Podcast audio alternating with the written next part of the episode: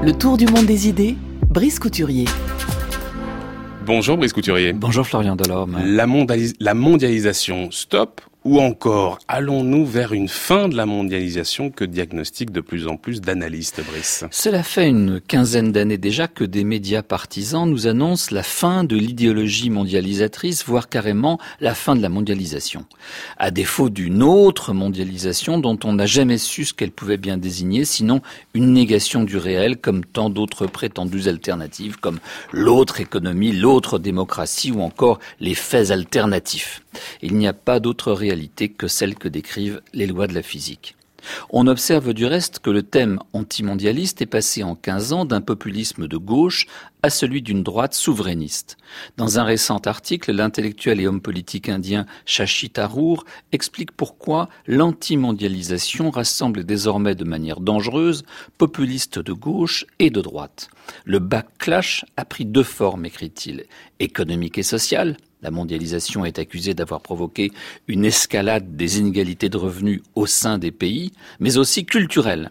Elle est perçue comme menaçant les identités traditionnelles, ethniques, nationales ou religieuses. Et Tarour pointe avec lucidité le contenu subliminal du slogan de Donald Trump Make America Great Again. Les cols bleus déclassés de l'Amérique profonde entendent autre chose, à savoir Make America White Again.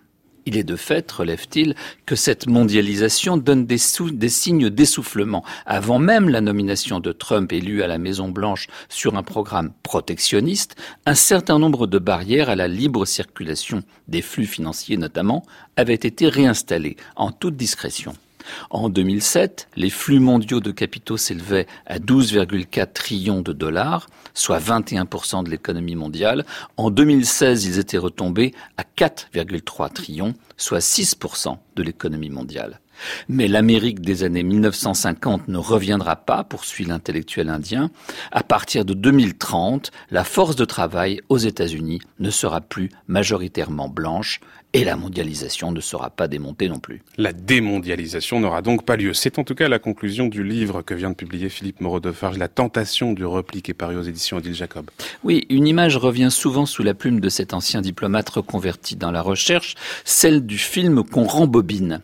Contrairement à la pellicule d'autrefois, l'histoire ne connaît pas la marche arrière, dit-il. On ne défait pas un ordre international en revenant purement et simplement vers la situation qui l'a précédé. À un certain équilibre en succède un autre, façonné en grande partie par les puissances dominantes du moment. À des périodes d'intégration plus ou moins poussées succèdent des périodes conflictuelles. Mais il y a par contre des constantes dans l'histoire humaine, des conjonctures qui présentant des similitudes engendrent des solutions analogues. C'est pourquoi avant de s'interroger sur le destin de notre mondialisation et de lui imaginer des suites, il faut se tourner vers l'histoire. Il y eut en effet d'autres poussées de mondialisation avant celles dont nous avons vécu l'accélération depuis un quart de siècle. On pense évidemment à l'époque des grandes découvertes, thème que terme que Moreau de Farge récuse en lui préférant celui de première déferlante, car les découvertes des Européens se cantonnèrent alors prudemment aux régions côtières des continents qu'ils avaient découverts. La découverte des Amériques et des côtes africaines n'a pas signifié donc une réelle première mondialisation. Non, la première véritable mondialisation, c'est celle qui eut lieu entre la fin du XVIIIe siècle et la seconde moitié du XXe, qui est pour notre auteur la deuxième déferlante ou la première mondialisation démondialisation. Cette mondialisation-là a été menée sous l'égide d'une puissance dominante, la Grande-Bretagne, reine des mers, Déjà à cette époque, le commerce mondial explosa, grâce notamment à des innovations techniques comme le navire à vapeur. Mais déjà, quelque chose s'est détraqué dans la belle mécanique échangiste. Dans les années 1870-1914, la montée du protectionnisme accompagne comme une ombre celle des nationalismes et l'embrasement général d'août 1914 sonne la fin brutale de cette deuxième mondialisation qui s'épuisait. C'est durant cette guerre, que les théoriciens allemands imaginent une Mitteleuropa autosuffisante où l'industrie allemande, couplée aux producteurs agricoles de l'Europe centrale, pourrait vivre en autosuffisance. Ce rêve L'Allemagne hitlérienne et le Japon le feront tourner au cauchemar dans les années 30 en se constituant l'un et l'autre un empire. Mais l'autosuffisance est un mythe. Ces deux empires le découvriront au fur et à mesure de la Deuxième Guerre mondiale.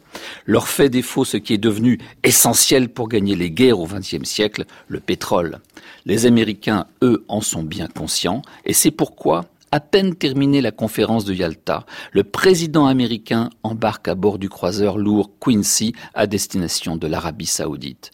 Le 14 février 1945, Roosevelt et Insaud signent un pacte au titre duquel les États-Unis s'engagent à assurer la protection inconditionnelle du royaume en échange d'un accès à ses ressources pétrolières. Une autre vague de mondialisation commence.